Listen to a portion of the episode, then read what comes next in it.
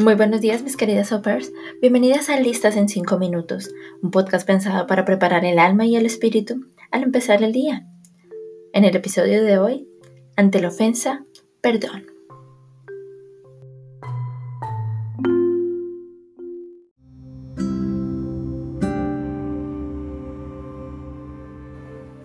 Cuando estén orando, primero perdonen a todo aquel contra quien guarden rencor para que su Padre que está en el cielo también les perdone a ustedes sus pecados. Esto está en Marcos, el capítulo 11, versículo 25, en la nueva traducción viviente.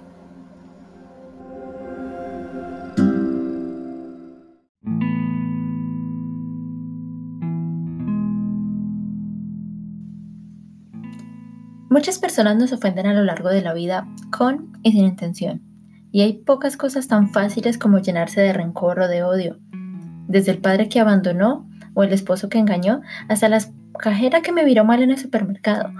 Todas esas situaciones se van acumulando en el corazón generando una reacción. Y si esa reacción es de odio, te encontrarás a ti misma cargando un peso demasiado grande y lo peor, demasiado innecesario. Es curioso que Jesús versículos antes está hablando de orar con fe. Está diciendo que si oramos con fe, lo que pidamos se nos concederá. Sin embargo, Jesús les hace este énfasis. Esa oración llena de fe debe incluir en primer lugar y sin excepción perdón. Y lo peor de todo es que nos aclara que directamente proporcional al perdón que concedamos es el perdón que recibimos de nuestro Padre Celestial. Adicionalmente, todo aquel incluye todos. No importa si es un padre que no fue buen esposo o un desconocido que te tocó o te miró indebidamente. Y es que el remedio no está en manos de otros. El padre que se fue no nos puede devolver los años que no estuvo con nosotras. El violador no puede deshacer la ofensa y el asesino no puede volver a la vida a quien se la quitó. Todo esto aunque cada ofensor quisiera de corazón y suplicara perdón de rodillas. Así que eres tú quien puede elegir perdonar, porque es a ti a quien le afecta. Quiero decirte que yo no hablo por hablar, Haber estado yo misma en muchas de estas situaciones me da la autoridad para decirlo, porque estando allí, en medio del dolor de la injusticia, de la confianza rota y de la desesperanza, escuché la voz de mi Padre Celestial diciendo, mi niña, no cargues con eso, no puedes. Y es que simplemente no podemos deshacer lo que pasó, pero sí podemos deshacernos del peso del rencor. Y si decidimos perdonar, nuestras oraciones ya no tendrán estorbo y la fe será efectiva en nuestras vidas. Desde la experiencia, puedo decir que haber perdonado ha abierto un montón de nuevas oportunidades en mi vida. Pero cuidado, hablando de relaciones sentimentales específicamente, perdonar es siempre necesario, aunque no en todos los casos ese perdón implique reconciliación.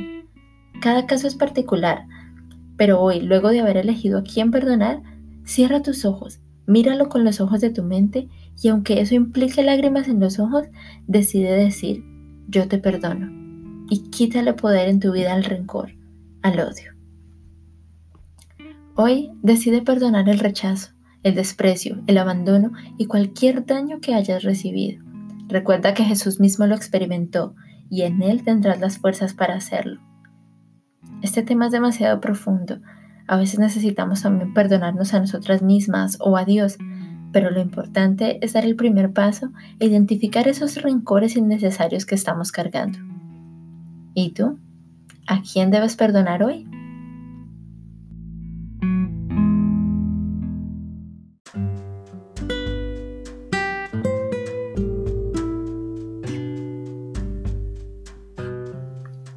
Padre, en el nombre de Jesús, tu Hijo quien vino para que nosotros pudiéramos ser perdonados para siempre, te pido que nos des valor para perdonar. Hoy tú les dices a ellas, como hace mucho tiempo me dijiste a mí, mi niña, perdona, ya no puedes cargar con eso. Perdona y entrégame tu dolor. Yo te pido que hoy tengamos el valor de abandonar el pasado, mirar hacia adelante y recibir también tu perdón que aunque estén lejos o cerca de sus ofensores, hoy sean libres de ellos a través de la sanidad que trae el perdón. Hoy más que nunca te pedimos que nos perdones, como también nosotros perdonamos a quienes nos ofenden. Señor, hoy bendigo a cada persona que escucha este podcast. Le pido que les des en este día la creatividad, el ánimo, la fuerza, la paciencia que necesitan para su trabajo en el día de hoy. Mis niñas tengan un excelente día, gracias por escucharme. Por favor dejen su feedback, sus comentarios para mejorar cada día. Muchas gracias.